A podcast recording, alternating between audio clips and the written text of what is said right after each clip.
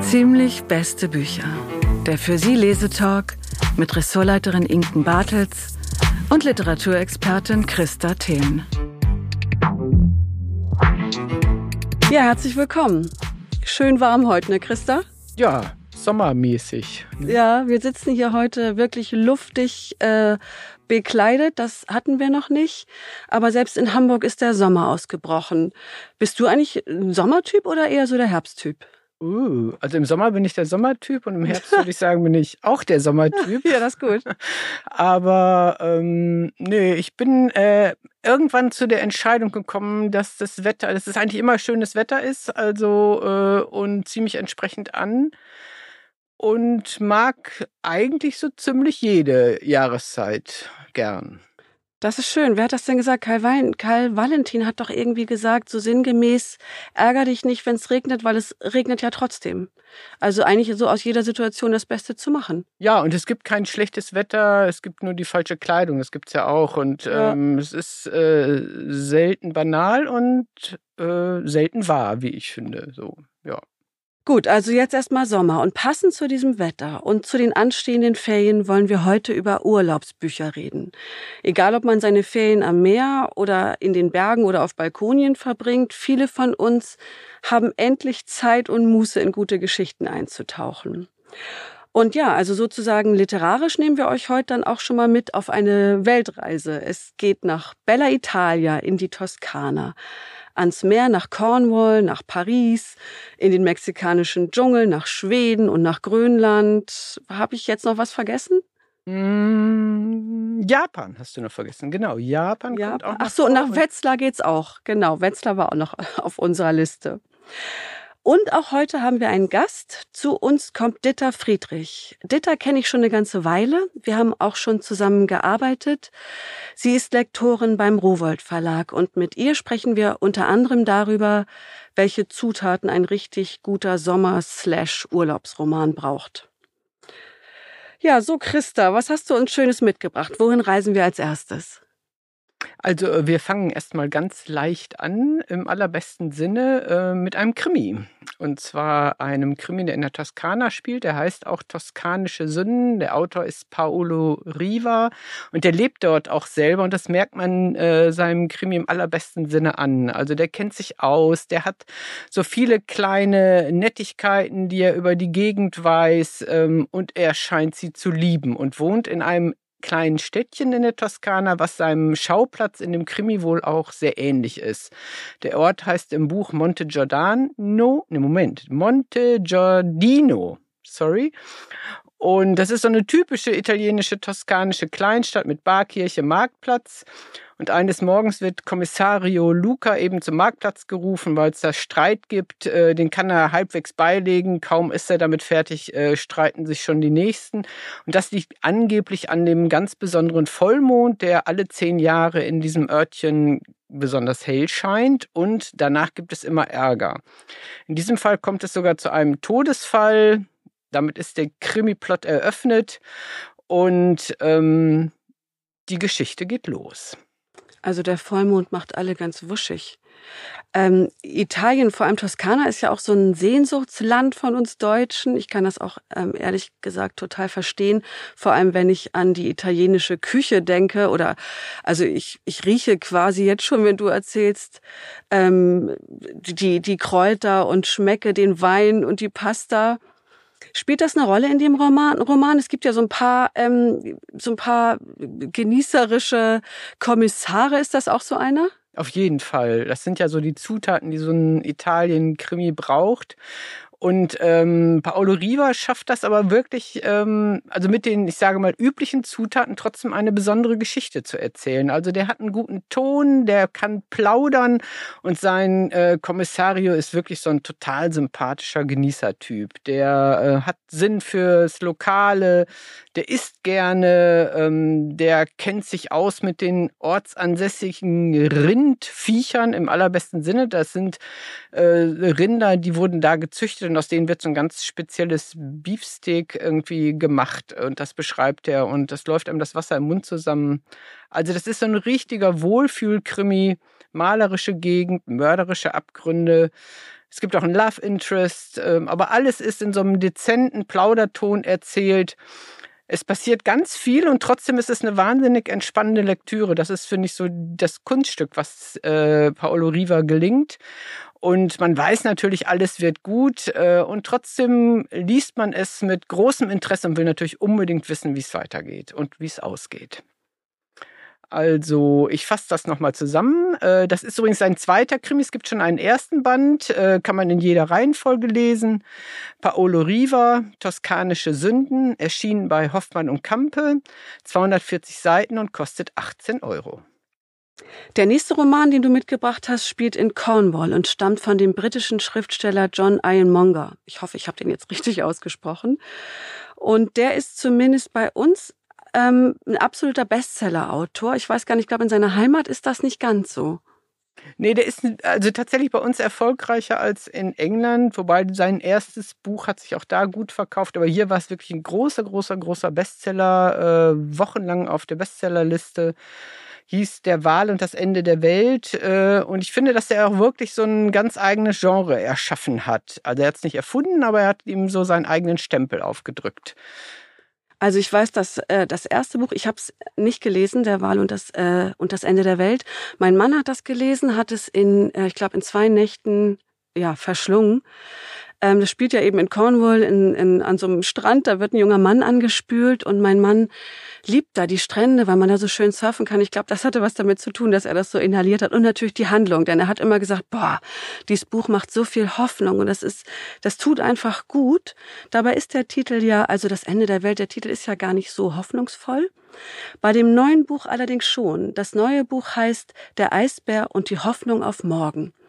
Ist das wieder eine Geschichte, die viele Menschen berühren wird? Also ich glaube schon, weil es knüpft äh, an diesen ersten Bestseller an. Es spielt im selben Ort, St. Piran in Cornwall. Und äh, schon der erste Satz, äh, das macht es äh, zum perfekten Urlaubsbuch. Dies war ein Sommer, wie Gott ihn entworfen hatte. Also da äh, kriegt man ja direkt Lust auf Cornwall und will wissen, wie sieht das denn nun eigentlich genau da aus?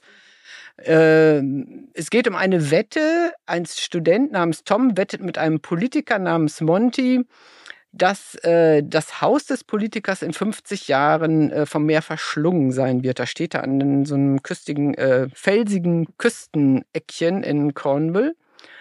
Und äh, diese Wette läuft komplett aus dem Ruder. Jemand filmt diese Szene, das geht viral. Der Politiker kann dahin, daraufhin seine Karriere begraben und äh, will aber dann ein paar Jahre später Umweltminister werden, will das Ganze dann zurückdrehen, will diesen Tom, der ihn damals so reingeritten hat, endlich aufs Glatteis führen und äh, sich für diesen äh, Reinfall rächen. Ich erzähle jetzt nicht noch mehr von der Geschichte. Also der Tom heiratet auf jeden Fall. Ein großes Thema in diesem Buch ist der Klimawandel. Der Monty will irgendwann sogar Premierminister werden und es gibt einen folgenschweren Pressetermin auf Grönland. Immerhin heiratet jemand. Das lässt mich doch gleich an die berühmte Britin Rosamunde Pilcher denken, durch die man ja eigentlich Cornwall kennt, durch ihre Bücher, durch die Filme, die im ZDF rauf und runter liefen. Ich weiß gar nicht, ob die noch laufen.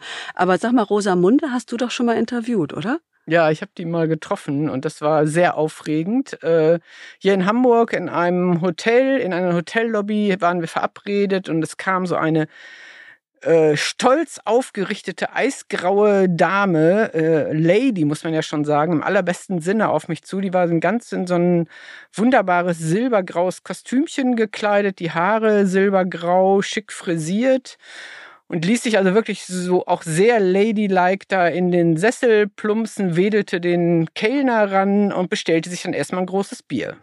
Wie spät war das? Äh, das war so mittags, 12 Uhr. Ja, Ach, ich war guck, sehr beeindruckt. Ja. Also der Kellner, glaube ich, auch.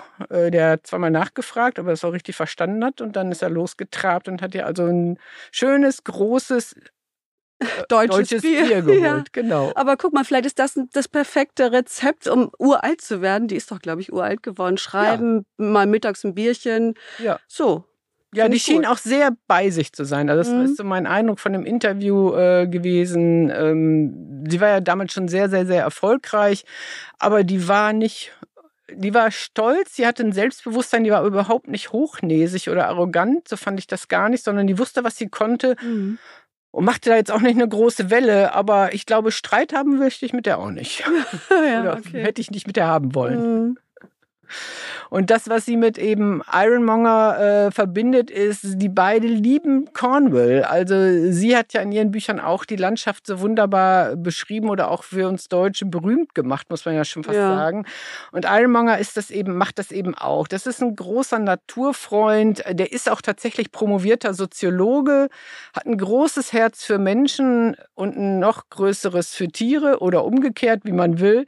Und das merkt man seinem Buch auch an. Also diese Geschichte ist wahnsinnig gut erzählt, sehr gefühlvoll obwohl sie diesen doch sehr ernsten Hintergrund hat, nämlich Klimawandel. Und da kennt er sich auch richtig gut aus, hat ganz viele interessante Fakten, die er aber jetzt nicht so faktenhuberisch vor sich herträgt, sondern immer in die Geschichte einbaut. Und er hat einfach ein echtes Händchen für Typen. In diesem Dorf da in Cornwall gibt's also einer ist skurriler als der andere. Unter anderem einer meiner Lieblinge ist diese Frau, die Melzer, die ist so eine Art Späthippie-Tante und äh, schreibt sehr erfolgreiche Liebesromane. Ach, guck mal, dann schließt sich auch noch mal der Kreis zu Rosamunde Pilcher. vielleicht soll sie das sogar sein, habe ja, ich vielleicht. gedacht. Ja, also, schön. Ist das so eine kleine Hommage an ja. sie? Ja, ich nenne nochmal die kompletten äh, Infos zum Buch. John Ironmonger, Der Eisbär und die Hoffnung auf morgen. Erschienen bei S. Fischer, hat 416 Seiten und kostet 24 Euro. Jetzt hat sich unser Gast ins Studio geschlichen. Ditta Friedrich ist jetzt bei uns. Ditta ist Lektorin beim Rowold Verlag. Hallo, schön, dass du bei uns bist. Ja, hallo, ich freue mich auch hier zu sein. Vielen Dank für die Einladung. Man denkt ja immer, Lektorinnen stecken den ganzen Tag ihre Nase in Manuskriptstapel, immer auf der Suche nach dem nächsten Bestseller. Ist das so? Nimm uns mal mit an deinen Schreibtisch. Wie sieht dein Tag so aus? Ja, also die Suche nach neuen Stoffen und neuen, neuen Stimmen ist natürlich schon zentral ähm, für, für eine Lektorin. Und, und das, ähm, das berühmte, erfolgreiche Näschen, das wünschen wir uns natürlich alle. Ähm, ich suche vor allem Unterhaltungsstoffe, vor allem hm, Liebesgeschichten, Familiengeschichten, Freundschaftsgeschichten und ähm, begleite dann die Autorinnen und Autoren ähm, ja von der ersten Idee. Vielleicht gibt es sogar schon ein, ein Exposé oder es gibt sogar schon Text. Ähm, genau, begleite sie dann von dieser ersten Idee bis zum fertigen Buch und oft auch darüber hinaus, ähm, wenn dann noch Pressetermine anstehen oder Lesereisen oder sonst was.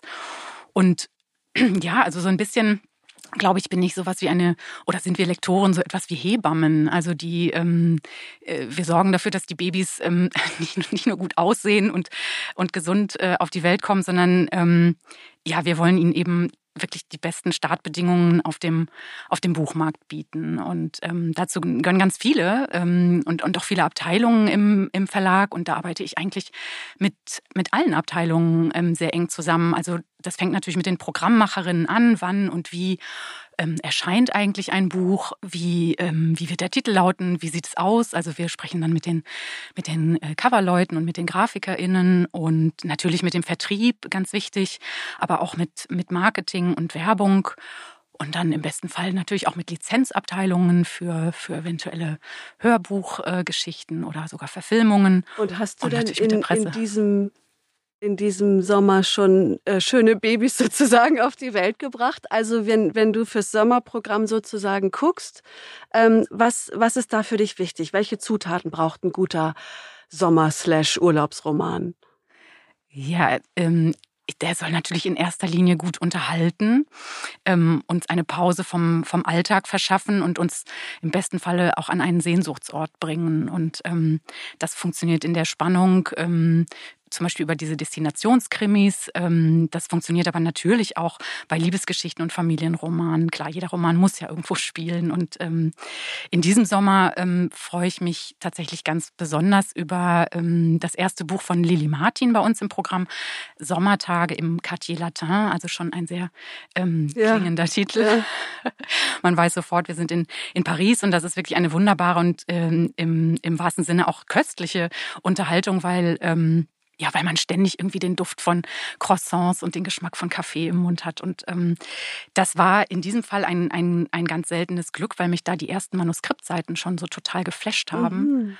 Und das ähm, genau mich da gleich an diesem trüben Februartag, an dem ich begonnen habe zu lesen, ähm, gleich nach Paris, also ins, ins sommerliche Paris äh, katapultiert hat. Und ähm, das ist richtig tolle Unterhaltung. Ja. Das sommerliche Paris soll ja eigentlich so angenehm leer sein, weil die Einheimischen irgendwie alle ans Meer reisen.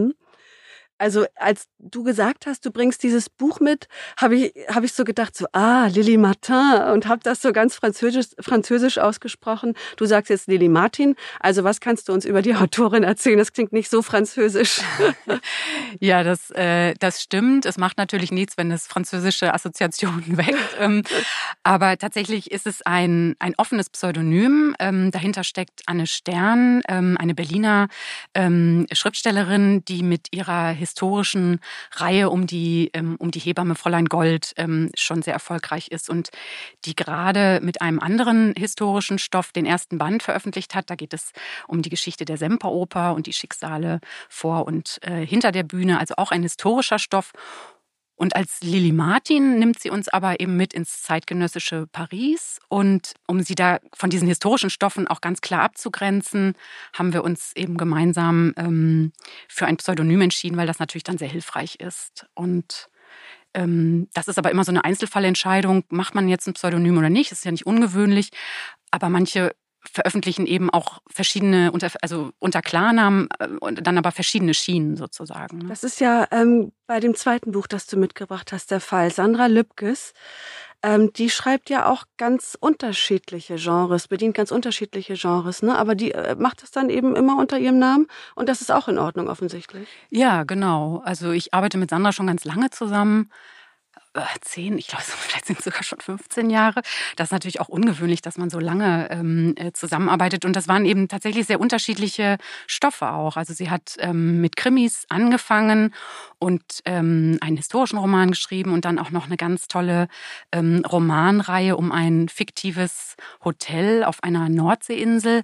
Und ähm, und dann hat sie jetzt zuletzt einen, einen wirklich großen Schwenk gemacht, ist aber Sandra Lübkes geblieben und ähm, schreibt jetzt was größer angelegte Gesellschaftsromane nenne ich es mal, die, ähm, die immer eine historische, ähm, einen historischen Hintergrund haben, also vor der, vor der deutschen Geschichte des 20. Jahrhunderts und auch historische Fakten ähm, mit einfließen lässt. Also ähm, der letzte Roman war Die Schule am Meer. Darin geht es um ein reformpädagogisches ähm, Internat, das in den 1920er Jahren ähm, auf Jüst gegründet wurde und ähm, das dann also unter wirklich abenteuerlichen Bedingungen da ähm, die Menschen zusammengebracht hat und das dann in der Nazizeit ähm, geschlossen wurde. Und das erzählt sie auf der Basis eben wahrer Begebenheiten. Sie hat ganz viel recherchiert und sie mischt aber reale und fiktive Figuren. Ja, das war super, super erfolgreich, das Buch, ne? Das war ein sehr schöner ja. Erfolg, genau. Und ähm, daran knüpft sie jetzt quasi an mit ihrem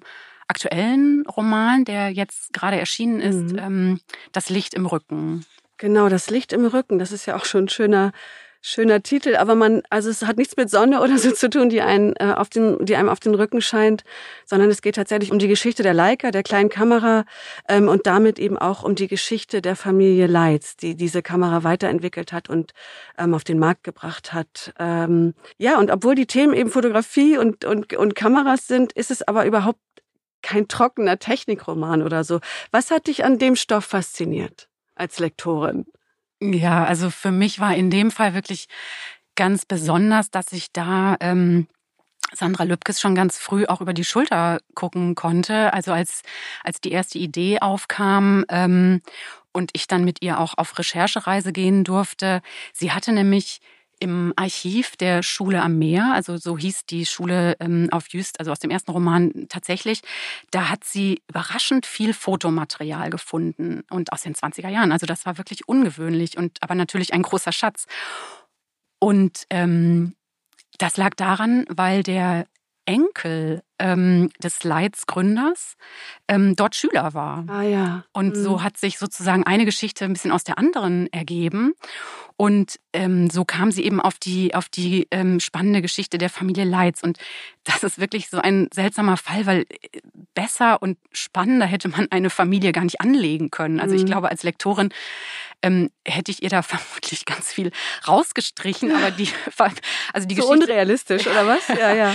aber die, die Geschichte beruht eben auf wahren Begebenheiten und sie hat ganz viel ähm, auch über die Familie herausgefunden ähm, und so ein bisschen auch Leerstellen tatsächlich in den heutigen Nachkommen, bei den heutigen Nachkommen gefüllt. Also das, ja, das war wirklich sehr, sehr spannend und ähm, und auch hier, also tatsächlich natürlich auch was für Leute, die mit Fotografie was anfangen können, aber es geht wie wie immer bei Sandra Lübkes geht es vor allen Dingen um menschliche Schicksale und um, um starke Frauen, um, um große, mutige Entscheidungen, ähm, aber eben auch um Verrat und auch hier wieder politisch sehr brisante Zeiten. Also die, ähm, die ähm, eine Enkelin des, des Unternehmensgründers Elsie Leitz, die, die bietet der, dem, dem Naziregime irgendwann die Stirn und riskiert aber tatsächlich ihr Leben. Also das ist, sind ganz spannende Hintergründe, die sie auf wunderbare Weise und eben auch wunderbar unterhaltsame Weise ähm, erzählt. Und ja, letztendlich auch hier wieder mein Steckenpferd, ähm, Familienromane und ähm, Liebe, Familienromane. Ähm, das musst du jetzt in deinem Alltag sozusagen täglich lesen. Das, was liest du noch im Urlaub? Was nimmst du mit? Also erzähl mal, ist, ich kann mir vorstellen, dass du von so bestimmten Stoffen vielleicht genug hast. Ja, also tatsächlich bin ich im Urlaub ähm, eine große Zeitungsleserin, weil ich da im Alltag immer nicht so zu komme. Ähm, und und ähm, tatsächlich bei Büchern greife ich dann eher nach Sachbüchern, also so erzählerische Sachbücher. Und ähm, freue mich da in diesem Sommer, dass ich ähm, den neuen Roman, also ich mache sehr spät Urlaub, da ist dann der neue Roman von Gabriele von Arnim ähm, schon erschienen. Da mochte ich den Vorgänger, Das Leben ist ein vorübergehender Zustand, sehr, sehr gerne und bin jetzt sehr gespannt auf das neue Buch. Ja, dann auf jeden Fall viel Freude, viel Lesefreude und viel ähm, Freude im Urlaub. Ja, danke, dass du da warst und dass du uns ähm, mitgenommen hast in deinen, in deinen beruflichen Alltag. Ähm, ich finde übrigens, dass wir, wenn du das nächste Mal zu Besuch kommst, sollten wir mal über deinen Namen sprechen, weil da fragen sich bestimmt ganz viele, wo kommt Ditte eigentlich her? Das machen wir, wenn du uns das nächste Mal besuchen kommst. Gut, dann habe ich Zeit, mir eine gute originelle Geschichte zu überlegen. ja, bitte. Wir wollen gut unterhalten werden. Sehr schön. Ja, also vielen, vielen Dank und schönen Sommer. Dankeschön. Ich danke euch. Und hier nochmal die Angaben zu den Büchern, die Ditter mitgebracht hat. Lily Martin oder Lily Martin, Sommertage im Quartier Latin. Das erscheint am 1. Juli als E-Book und kostet dann 4,99. Oder es erscheint am 18. Juli als Taschenbuch bei Rororo und kostet dann 12 Euro. Sandra Lübkes, Das Licht im Rücken. Ähm, der Roman hat 496 Seiten, ist bei Kindler erschienen und kostet 23 Euro. In einem Rutsch gelesen. Ja, so ihr Lieben, also mein Buch in einem Rutsch gelesen. Ich lese ja viel, aber dieses Buch konnte ich nun wirklich nicht zur Seite lesen, legen.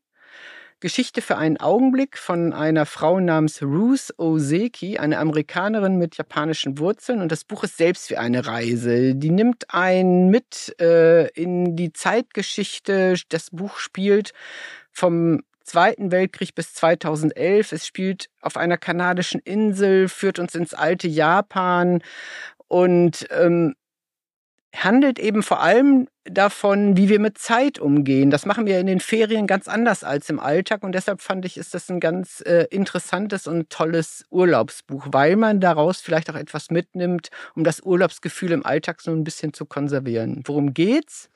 Also die Schriftstellerin Ruth findet auf einer Insel ein Tagebuch einer jungen Japanerin und daraus entfaltet sich dann diese Geschichte. Es geht um diese Familiengeschichte dieser Japanerin, die in dem Buch, Tagebuch erzählt wird. Dann geht es um Zen-Buddhismus, weil die diese Japanerin von ihrer Urgroßmutter den Zen-Buddhismus erlernt. Und es geht um Ruth und ihren Mann Oliver, ähm, die eine sehr spezielle Beziehung auch haben. Und das ist ein ganz intensiv emotionales Buch. Es hat ein Rätsel, ein Geheimnis, dem man folgt. Ähm, und es macht einem eben wirklich bewusst, dass ein Leben aus vielen, vielen Augenblicken besteht äh, und wir lernen müssen, den Augenblick zu genießen. Und das machen wir im besten, am besten so, indem wir alles ganz langsam tun. Ruth Oseki, Geschichte für einen Augenblick, ist erschienen bei Eisele, hat 592 Seiten und kostet 18 Euro. Das hat mich ganz schön neugierig gemacht, aber das ähm, lese ich da auf jeden Fall in meinem Urlaub, glaube ich wirklich. Ja, ich bin ähm, mit dem Buch, das ich in einem Rutsch gelesen habe, nach Schweden gereist. Ähm, es geht um den Roman Kaffee mit Milch, der das Debüt der schwedischen Autorin Ella Maria Nutti ist. Die Geschichte dreht sich um einen Mutter-Tochter-Konflikt. Tilda, die Tochter, ist von Nordschweden zum Studieren nach Stockholm gezogen und man spürt eigentlich äh, von Seite eins an, dass Tilda und ihre Mutter Agneta ähm, nicht nur räumlich auf Distanz gegangen sind, sondern auch innerlich und, und seelisch sich, sich komplett entfremdet haben. Ich spoiler nicht, wenn ich verrate, dass die Mutter Agneta an Krebs ähm, erkrankt ist, äh, also Krebs im Endstadium, die hat nicht mehr viel Lebenszeit. Und nun möchte sie nach Stockholm reisen, um es, um das eben ihrer Tochter zu erzählen. Und dafür hat sie sozusagen ein Wochenende. Und an diesem Wochenende reisen wir eben mit ihr nach Stockholm. Und ja, ähm, sind eben dabei, wie sie immer wieder probiert, ihrer Tochter das zu erzählen, dann immer wieder hadert und zögert. Und ähm, das Ganze ist kein leichtes Thema, aber mich hat die Geschichte trotzdem sofort in den Bann gezogen, weil man eben wirklich so mitfiebert und auch mitleidet. Also wann hat die Mutter genug Mut, um es ihrer Tochter zu sagen? Hat sie genug Mut? Und also ja, ihr da eben zur Seite zu stehen, ist, ist wirklich, ähm, ja, ist wirklich aufregend. Und weil wir Leserinnen eben die ganze Zeit mehr wissen als die Tochter, wir wissen eben, dass die Mutter sehr, sehr krank ist und die Tochter eben nicht, ähm, will man der Tochter eigentlich die ganze Zeit so ein bisschen sagen, die phasenweise sehr ruppig zu ihrer Mutter ist und sehr kühl. Jetzt reiß dich mal zusammen und äh, sei ein bisschen liebevoller und, und toleranter deiner Mutter gegenüber. Ihr habt nicht mehr viel gemeinsame Zeit. Ja, aber das weiß sie eben nicht. Aber so, ja, so fiebert man sehr mit und es ist ein sehr, sehr schönes Buch, sehr fesselnd, sprachlich eigentlich ganz schnörkellos, aber trotzdem atmosphärisch dicht. Ähm, das Buch ist in sehr kurze Kapitel immer unterteilt, hat auch, ich glaube, gerade mal so 200 Seiten. Also der ideale Reisebegleiter für, für den kleinsten Koffer oder Rucksack. Es passt auf jeden Fall überall rein. Ella Maria Nuti, Kaffee mit Milch. Es hat 208 Seiten und erschienen ist es bei Kindler und kostet 20 Euro. Ja, jetzt sprechen wir ja schon eine ganze Weile über Ferien, übers Reisen, über leckeres Essen unterwegs und so. Irgendwie ist es aber doch ein komisches Konzept. Wir arbeiten die ganze Zeit und dann ähm, ist alles auf so ein paar Wochen im Jahr ausgerichtet. Äh, die Erholung und, und irgendwie auch der Spaß. Wie siehst du das? Ähm, ja, da kann ich dir nur recht geben. Kann das, äh, kann, ich kann mich ja mal outen, weil ich mache nämlich nie Urlaub, ähm, weil ich das so anstrengend finde, eine Reise zu organisieren, dass ich eigentlich äh, von diesem Organisieren der Reise schon wieder urlaubsreif bin. Also das dreht sich dann irgendwann, deshalb lasse ich das eigentlich so mehr oder weniger. Mache nur so ganz unkomplizierte kleine Ausflüge oder besuche mal Freundinnen oder Bekannte ähm, hier in Hamburg hat man es ja nun auch immer nah zum Meer. Das ist natürlich auch immer ganz schön. Man hat so seine kleinen verschwiegenen Ecken, ne, die zwar äh, immer mehr Leute kennen, aber ein paar habe ich noch. So meine geheimen, geheimsten, meine geheimsten Geheimtipps. Die schreiben wir dann in die Show Notes. Und deshalb äh, war ich ganz begeistert, als ich das neue Buch von Tom Hodgkin, Hodgkinson äh, entdeckt habe. Das heißt kleine Auszeiten im Alltag und das ist genau mein Ding. Also äh, der schreibt dann auch so kleine provokative Sachen wie die Seele reist nicht, der Kluge bleibt zu Hause. Da fühle ich mich natürlich gebauchpinselt. ja. Und das ist so ein kleiner, netter Ratgeber, Alltagsphilosophie plus Anleitung für ein unbeschwertes Leben mit vielen kleinen Tipps, äh, wie man sich den Alltag zu Hause zu einem Urlaub macht. Da bin ich ja gespannt. Wie macht man das denn? Hat er Tipps, gute Tipps auf Lager, umsetzbare Tipps vor allem? Ja, umsetzbar in jedem Fall. Die sind ähm, manchmal auch äh, gar nicht so spektakulär, aber das passt ja irgendwie auch zum Thema. Also zum Beispiel empfiehlt er sich ein Fahrrad zu kaufen, aber man muss dann auch ganz langsam fahren und vor jeder roten Ampel halten. Das ist so typisch äh, Tom Hodgkinson. Oder äh, er ist der Erfinder des Wand-Yogas. Das besteht darin, dass man auf eine leere Wand starrt und den Ge Geist schweifen lässt. So eine Art Meditation. Ähm, das begründet er relativ äh, knapp und seriös, aber er ist eben auch ein großer Plauderer und spickt das Ganze mit so kleinen biografischen Episoden und Zitaten berühmter Philosophen und Philosophinnen. Und dann empfiehlt er noch, ähm, ist mein Lieblingstipp ehrlich gesagt, kauft dir eine Ukulele. Das sind diese kleinen, wunderbaren Gitarren, äh, auf denen jeder Song äh, irgendwie gut klingt. Äh, wer sich noch an Stefan Raab erinnert, äh, weiß, dass er irgendwann ja. praktisch nirgendwo mehr ohne Ukulele auftauchte. Und äh, dieser Autor, der ist eben nicht nur Autor, sondern auch ähm, ein großer Experte fürs Faulenzen. Der hat eine Faulenzer-Akademie in England, die heißt The Idler und äh, gibt da auch eine Zeitung raus. Und an dieser Akademie kann man also auch Ukulele-Kurse belegen. Also ist Faulenzen nicht nur Faulenzen, sondern eben unter Umständen auch Musik machen. Ja, es ist, glaube ich, sich so dem Ding, der Sache, dem Gedanken, dem Moment hingeben. Das führt so ein bisschen zurück auch zu diesem Buch von Ruth Oseki, Geschichte für einen Augenblick, dass man eben den Moment genießen soll, bewusst wahrnehmen soll, achtsam damit umgehen soll und nicht alles immer nur so hinterher äh, und hintereinander wegkacheln und das noch und das noch und das noch und äh, die, die never-ending To-Do-Liste, wo man unten wegstreikt oder oben wegstreikt und gleichzeitig immer neue Dinge draufschreibt, das ist so gar nicht sein Lebenskonzept. Ja, ich glaube, viele wissen auch gar nicht, dass Erholung eben auch gar nicht äh, unbedingt bedeutet, in der Hängematte zu liegen und nichts zu tun, sondern gerade viele erholen sich eben durchs Tun und wie du sagst, so durch dieses bewusste Tun. Also ähm, ich, ich merke das auch an mir selber, was ich zum Beispiel im Urlaub total gerne mache, ist Kochen. Also ich hasse es jeden Tag, oh, und jetzt müssen wir jeden Tag essen gehen oder man hat irgendwie all-inclusive. Für mich ein Albtraum. Ich will schön einkaufen gehen, will durch die, über die Märkte streifen, ganz in Ruhe Dinge sehen, riechen, spüren und dann will ich kochen. So mit richtig viel Zeit und mit einem Glas Wein. Das finde ich herrlich.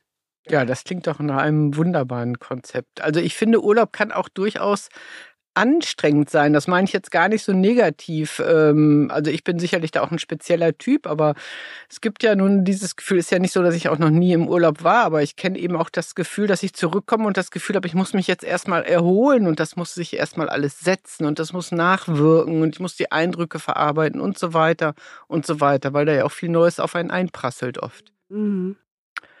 Also von daher finde ich diesen Ratgeber oder diese Idee, sich kleine Auszeiten im Alltag zu schaffen, schon äh, den richtigen Weg. Also ich sag nochmal für alle, die dieses Buch interessiert, worum es geht ähm, und wie man es äh, erhält. Also Tom Hutchinson, Kleine Auszeiten im Alltag, erschienen im Inselverlag. Es hat 127 Seiten und kostet 16 Euro. Jetzt wird's spannend. Ja, wir hatten ja schon einen Krimi, da ging's in die Toskana. Jetzt, äh, was hast du jetzt mitgebracht? Und also ich, ich muss ja sagen, es lesen ja ganz, ganz viele im Urlaub so Krimis, auch gerade so gerne so Regionalkrimis, die dann da spielen, wo man Urlaub macht oder so. Ähm, was find, also was denkst du, ist das ein typisches Urlaubsgenre, Krimi? Oder? Ja, das sagte Dieter Friedrich ja eben auch, dass es eben schon ein Genre ist, was sehr beliebt ist, glaube ich, bei Reisenden. Aber ähm, ich persönlich lese eben auch im Urlaub gerne Bücher, zu denen ich im Alltag nicht komme, weil diese Urlaubskrimis oder diese klassischen Urlaubsbücher, die sind ja oft sehr leicht oder nicht so lang, weil man will sich ja nun nicht irgendwie mit schwerem Gepäck vielleicht auch belasten. Äh, bei mir ist es ehrlich gesagt gesagt genau umgekehrt. Ich lese gerne sehr dicke Bücher im Urlaub mhm. äh, und ich lese auch gerne Bücher, auf die man sich so ein bisschen einlassen muss oder für die man ein bisschen Zeit braucht, weil im Urlaub oder wenn ich ein paar Tage frei habe, dann habe ich diese Zeit und dann muss ich nicht äh, nach fünf Seiten äh, aussteigen aus der Geschichte oder ich schlafe einfach ein, weil ich auch auf dem Bett lese. Ja, ja. Also ich habe neulich auch irgendjemand hatte gesagt, im Urlaub verlässt sie ihre bei Büchern ihre Komfortzone. Also da geht es dann auch mal voll so in was, was sie zu Hause vielleicht nach zehn Seiten weggelegt hätte. Ich weiß gar nicht mehr, irgendeine Freundin sagte das. Das fand ich irgendwie ganz interessant. Vielleicht probiere ich das auch mal, weil bei mir haben Bücher ja keine lange Chance. Also nach, wie gesagt, fünf Seiten oder so, pff, dann, wenn es dann nicht funkt, dann dann ist das nichts für mich. Ah, da habe ich genau das richtige Buch. Ja, schieß ja, ja, los. Genau das richtige. Also es ist kein Krimi, sondern eher ein Spannungsroman. Und äh, das Setting ist ungewöhnlich oder zumindest jetzt nicht aus diesem Wohlfühlbereich, in dem man sonst so die klassischen Urlaubsbücher äh, findet. Spielt in Mexiko Ende des 19. Jahrhunderts und heißt Die Tochter des Dr. Moreau. Ähm, die Autorin ist Silvia Moreno Garcia und die hat auch schon Überraschungsbestseller geschrieben und ähm, die schreibt einfach großartig. Also was die alles so unter einen Hut kriegt, das ist, wie gesagt, 19. Jahrhundert, so ein bisschen Zeitgeschichte, dann Mexiko, eine Ecke, in der ich mich null auskenne. Diese Hauptperson namens Carlotta wächst da im Dschungel auf einer einsamen Insel auf. Deren Vater ist Wissenschaftler und macht also äußerst geheime Experimente mit Tieren und Menschen, die er zu so symbiotischen Wesen zusammenbastelt, baut, muss man schon fast sagen. Und die politischen Entwicklungen spielen also so im Hintergrund eine Rolle und dann wird ein neuer Verwalter eingestellt auf diesem Anwesen und dann geht's ab. Also dann entwickelt sich alles ganz anders, als der Vater gedacht hat und Hauptfigur Carlotta entwickelt ungeahnte Kräfte. Also das, das Buch basiert doch auf dem Klassiker von H.G. Wells, Die Insel des Dr. Moreau. Da geht's ja auch äh, um so Mischwesen aus Tier und, und Mensch. Ich finde, das wirft auch so eine wichtige Frage auf, ähm, ja, wo ist eigentlich der Unterschied? Also, äh, ich meine, okay, wir sind jetzt beim Thema, Tiere machen keinen Urlaub, aber weißt du was, ich meine das jetzt ernst, also was ähm, unterscheidet eigentlich Tiere von Menschen oder was meinen wir eben, wo ist der Unterschied? Ja, das ist, finde ich, ein ganz, ganz wichtiges Thema und äh, das spricht dieses Buch auch auf eine gewisse Art und Weise an. Also in der Diskussion heutzutage ist ja ganz oft, fühlen Tiere überhaupt etwas? Das wurde von der Wissenschaft also kategorisch bestritten bis vor kurzem. Können Tiere logisch denken? Es wurde bestritten.